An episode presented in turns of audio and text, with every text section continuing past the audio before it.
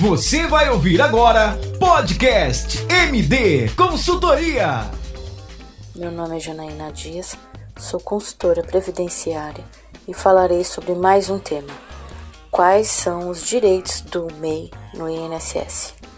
Com o pagamento do DAS, que é o documento de arrecadação do Simples Nacional, que é a taxa mensal no valor de 5% do salário mínimo atual, essa porcentagem irá para o INSS, garantindo o acesso ao benefício.